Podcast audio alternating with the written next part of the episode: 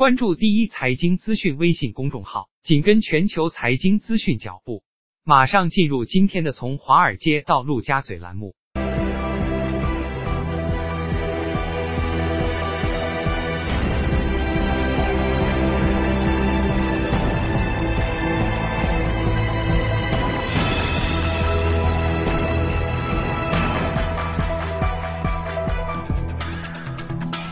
西方华尔街，东方陆家嘴，全球的资本市场将会如何联动？马上进入到我们今天的节目。首先呢，我们来关注一下隔夜，其实是上周五这个欧洲市场的一个收盘的情况。德国 DAX 指数呢上涨了百分之零点七七，法国 CAC 指数上涨的幅度最高，达到了百分之一点六二，而英国富时指数呢上涨了百分之零点九九。具体情况呢，我们马上要连线到的是第一财经驻伦敦的特约记者陈希宇。早上好，希宇。嗯，好的，主持人。总体而言，上一周欧洲股市的表现不俗，主要股指一周累计涨幅都在百分之二以上。其中，法国 CAC 四零指数上涨百分之二点九六，涨幅最大；德国 DAX 指数、英国富时一百指数紧随其后。欧洲斯托克六百指数一周涨幅最小，但是也有百分之二点一九。上周，欧洲央行意外宣布进一步推迟调整关键利率的时间点。分析人士指出，由于当前全球经济增长动能明显减弱，一些主要央行纷纷开始放宽货币政策。欧洲央行的最新新决定意味着短期内欧元区或许已经没有加息的可能。从日内公布的经济数据来看，德国央行将2019年经济增速预估从百分之一点六下调至百分之零点六。下调经济增速的预期主要是因为出口疲软。德国出口预计将在今年的下半年开始提振。脱欧方面，英国《泰晤士报》称，有高级欧盟官员透露，不管谁担任下一任的英国首相，德国和其他大部分欧盟国家政府都将支持再次推迟脱欧。上周五，特蕾莎梅正。正式卸任英国保守党领袖职务，英镑对美元小幅波动，收于一一点二七四一线。本周，英国保守党将开始竞选新的领袖，英国政府也将发布四月 GDP 最新的失业率和失业金申请人数变动数据。欧洲央行行长德拉吉将发表讲话，欧元区将公布四月工业产出数据，德国和法国将公布五月 CPI 数据。主持人。好的，谢谢习宇。再来关注到的是上周五美国市场的表现的情况，三大指数呢都是上涨，而且涨幅呢都超过了百分之一。道指呢上涨了百分之一点零二，而纳指呢上涨了百分之一点六六，标普五百指数呢上涨了百分之一点零五。具体情况呢，我们马上要连线到的是第一财经驻纽交所的记者李爱玲。早上好，爱玲。早，主持人。周五公布的五月非农就业人数仅新增七点五万人，不到市场预期十八万人的一半，实薪增速逊于预期，为百分之三点一。华尔街人士指出，利空的数据意味着贸易的不确定性的负面影响已经蔓延至了一度强劲的劳动力市场。美国国内经济承压放缓。分项指标来看，特朗普一心希望重振的制造业是连续三个月招聘活动疲弱，五月仅新增三千个职位，三月甚至是录得零增长。零售业萎缩迹象明显。上月就业人数缩减七千六百人，三至五月更是合共大幅减少三点四六万人。分析师指出，这一份非农数据与早前公布的 ISM、ADP 等数据相一致，相信劳动力市场放缓真实存在，并且与贸易不确定性相关。往后呢，美国的中小企业日子将会更加的难熬。市场却是与基本面背道而驰，三大股指周五盘出是涨幅不断扩大，开盘一个半小时，道指就涨破了两万六千点。同一时间，标普五百与纳指均是上扬超过一个百分点。华尔街人士对此的解释是，市场也是两难，就数据本身差强人意，但确实给降息带来了有力的支持。事实上，本周美股有如开挂，道指单周的累计涨幅约为百分之五，标普和纳指累计涨幅超过百分之四。现在呢，年内降息已经是没有悬念，问题是什么时候才会降息？前几天还在压住九月的经济学家们，现在将时间节点提前两个月，认为最快七月就能见到。泄密利率期货观察工具与此预期相一致，七月降息一次的概率为百分之六十七点八，降息两次的概率为百分之二十二点四。最后来看一下今天有哪些行业和个股表现不俗。科技股和芯片股领涨大盘，微软为表现最佳的道指成分股，日内曾涨百分之三，升至一百三十二美元的上方，创下历史的新高，市值重回万亿的水平。苹果一度涨超百分之三，英特尔涨幅超过百分之二。主持人。好的，谢谢艾琳。接下来呢，进入到我们的全球关注。今天呢，我们请到的是秦毅，秦毅早上好。啊，早上好。嗯，其实刚才呢，我们的记者已经说了，鲍威尔现在的态度呢，是对降息持开放的态度，而且上个周五有个非常重要的数据，也就是非农数据出来了，大幅不及预期啊。那市场对于降息的这样的一个渴望呢，又是更加加剧了。那么接下来美联储的这个货币政策的走向到底会怎么走？会降息吗？那么在什么时候会降息呢？我觉得现在市场的话，包括两年期都降到一点八，嗯，其实已经认为它是要降息了，是吧？那可能原来的话，你看这个市场变化也很大。年初的时候，我们认为是之前可能还认为要加息，是，然后呢，还到了今年不不降息，停止加息，然后到现在的话，可能甚至现在考考虑要有两次啊，第一次可能就要五十个点啊了，然后的话，时间的话，原来九月份，现在可能已经到七月份。所以从目前的现状来看的话，我们看到两个现象。第一个就是国债它的一个收益率，十年国债收益率不断的一个下跌。嗯。我看周五的话，它已经盘中已经跌破两点零六，已经很低了。因为这个值是相当于就是说它有两个，一个是呃一八年九月那时候是应该是在三点二五，然后呢，但是前一轮比较低点的话是在一点三几的时候，那是。应该是一六年的一个七月，嗯哼，那么现在的话跌破两点零六的话，相当于就是说整个期间的一个利率期间，它一个黄金回撤零点六幺八，是吧？应该说是回回调的一个比例是相相对来说比较巨大的，是吧？嗯第二个现象呢，我就我们看到股票市场非常牛啊，美股的话现在离开它的一个历史新高的话只有百分之两点七，我看一下统计一下，今今年指数涨百分之十五。然后个股上涨五百家股票，超过十五的话有两百五十五家，所以非常普遍。嗯。然后现在突破历史新高的话，也有一百一十七家股票已经全部突破百分之二十的突破权重，是吧？所以一个现象就是说，反映了大家目前一个投资人的一个心态，就是说，哦，OK，我有一些贸易战或或者我对一些经济前景有一些不明朗的一些预期，那么我采取两个策略，第一个策略就是我。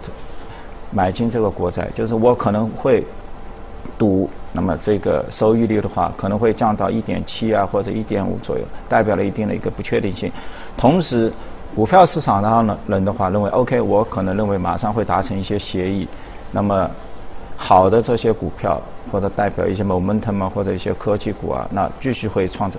创出一个历史新高，所以这种现象的话，在以前的话还是比较少见，是吧？嗯嗯。但是呢，整体而言，我们来看，包括这个市场的一个波动率 B I X 的话，其实今年也很正常。就是说，发生了这么多的一个事件啊，地域啊或者期间是吧？包括我们现在看到黄金也在在，有股又不断的暴跌，但是整体的一个 volatility 的话，它很低。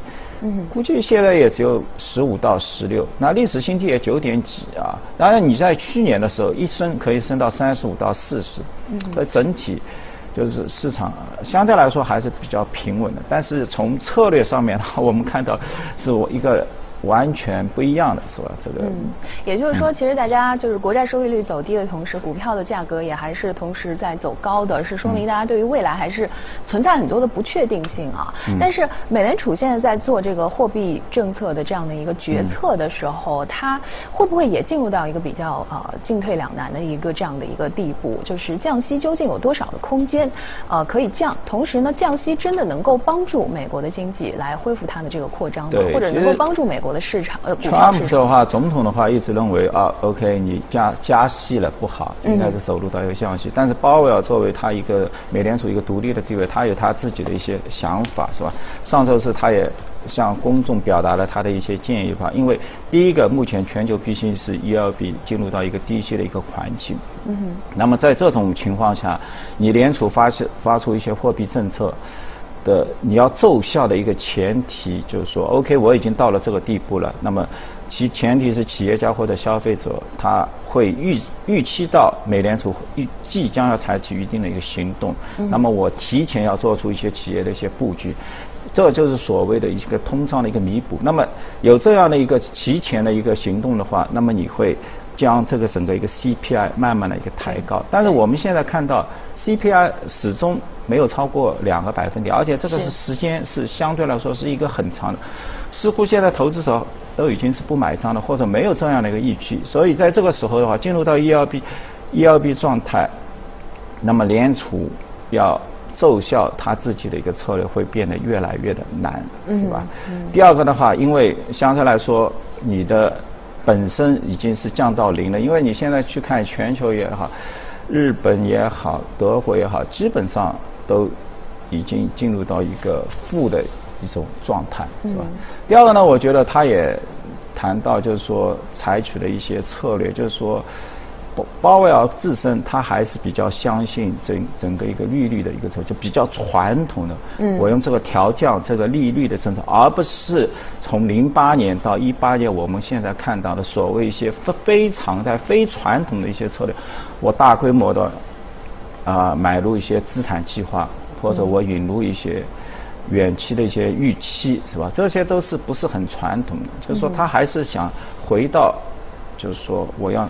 利率调整，其实这部分也为他上台之后的几轮加息在找借口。因为我们看上一轮九九年的时候，就到两千年科技股泡沫的时候，那么之前美国八年其实也是走了一波经济大牛市，但是那时候的情况的话，就是说跟现在都差不多，呃，失业率也很低，通胀率也很低，但是有一点不一样，现在是两点五，它当初的话是五点几。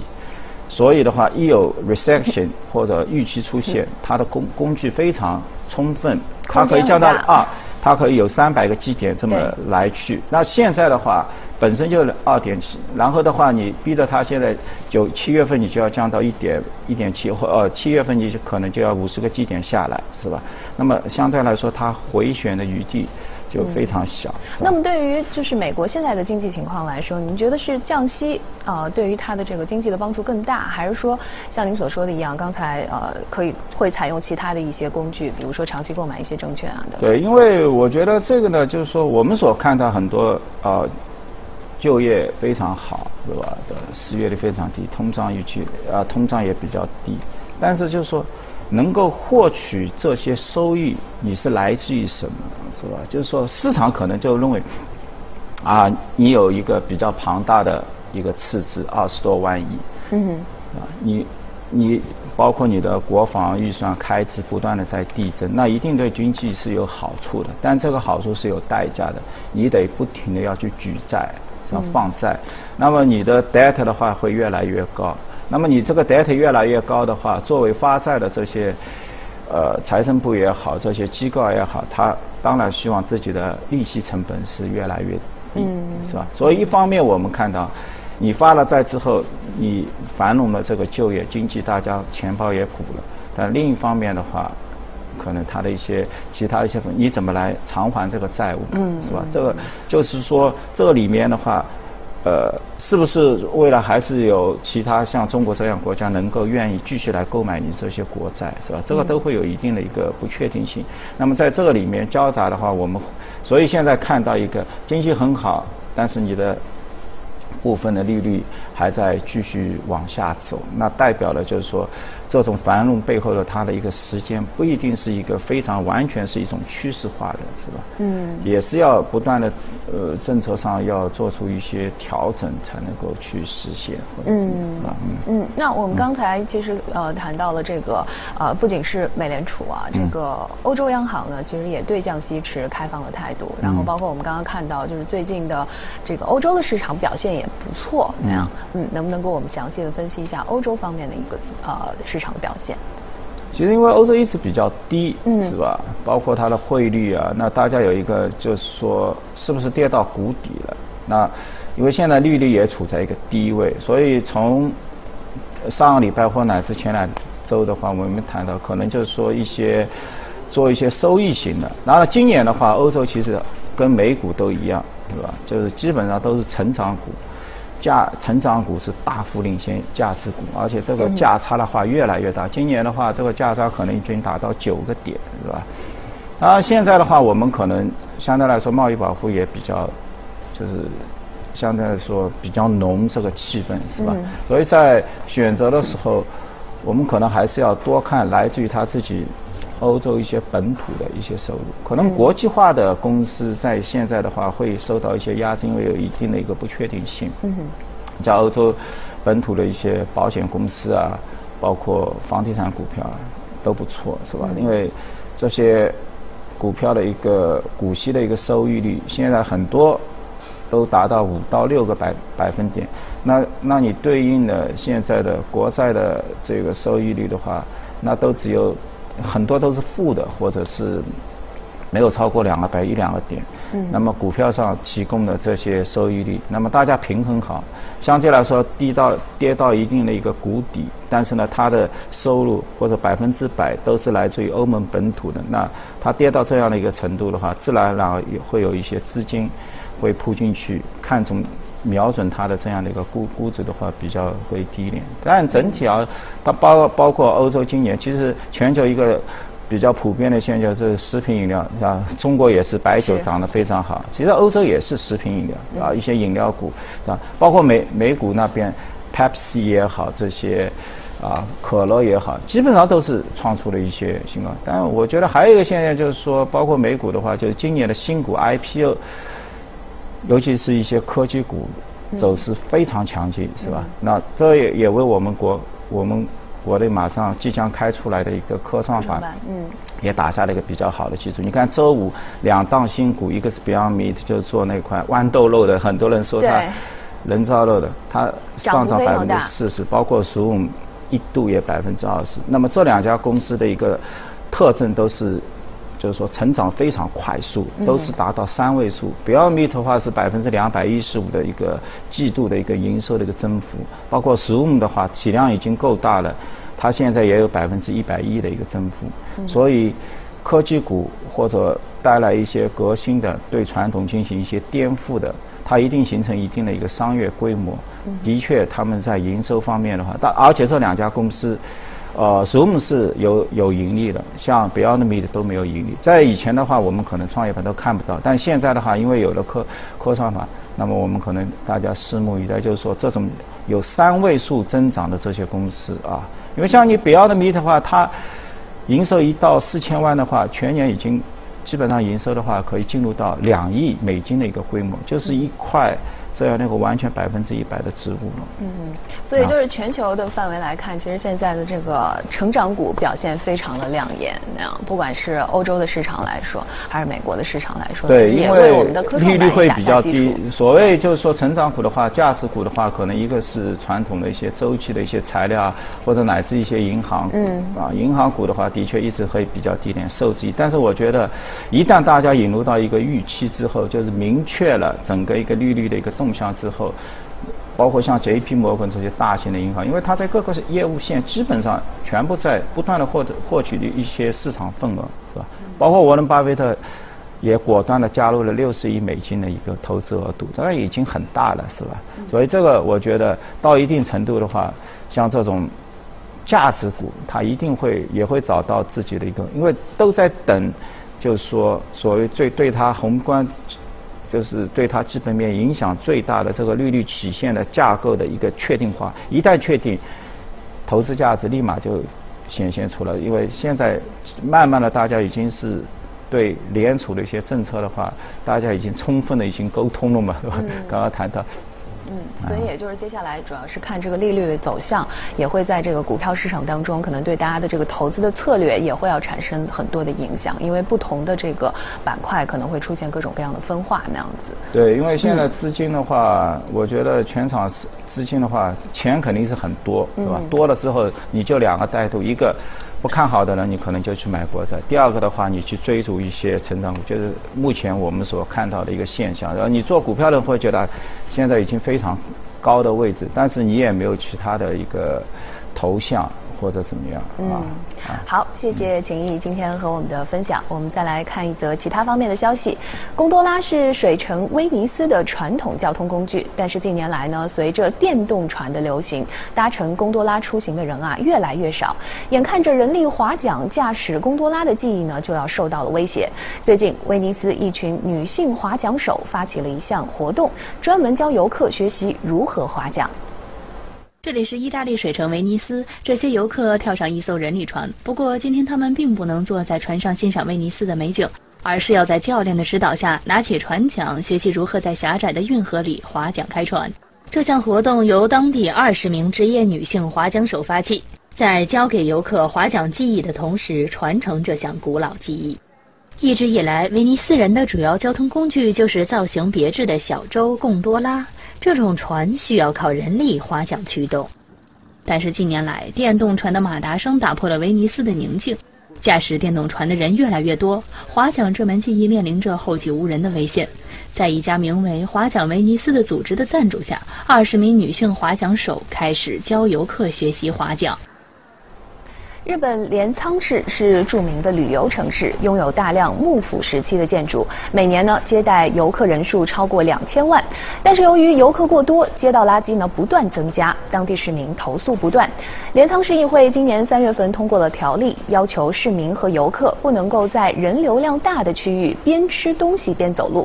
不过呢，这一规定已经出台，在市民当中引起了不小的分歧。在镰仓市热门景点高德院、鹤冈八幡宫和江之岛电铁长谷站附近，经常有民众投诉自己的衣服被游客手中的食物弄脏。除此之外，他们还认为在人流量大的区域边吃东西边走路形象不雅观，甚至还有随意丢弃垃圾的可能，因此要求当地政府予以干预。当地时间三月二十二号，日本镰仓市议会通过一项法令。要求游客避免在走路时吃东西。镰仓市政府官员对此解释称，这项规定是为了提高大家对这一问题的认识，而不是为了惩罚游客。违反要求的人并不会被罚款或起诉。不过，随着这一法令的出台，不少民众对此提出异议。他们认为，边走边吃是镰仓旅游的魅力之一。禁食条例可能给游客带来心理压力，同时影响特色小吃店的生意。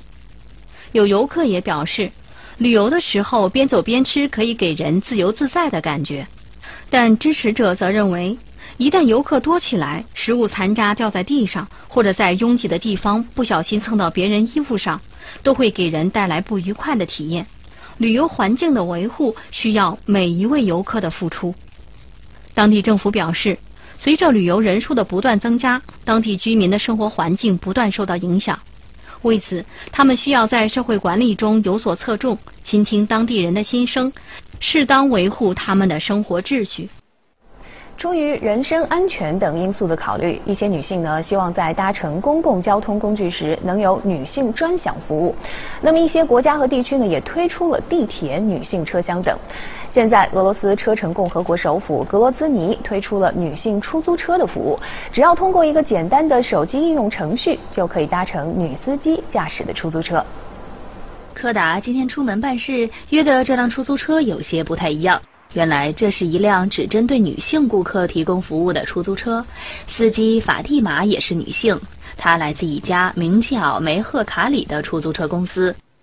据梅赫卡里出租车公司创始人马蒂娜说，以前出门办事打车，想找一辆由女司机提供服务的出租车太难了，于是自己创办了这家公司。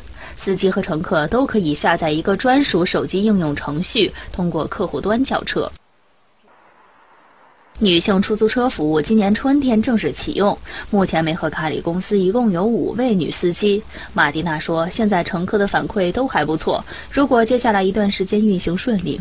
公司计划再增加十五辆女性专属出租车，也考虑可以为无法出门的女性提供快递等服务。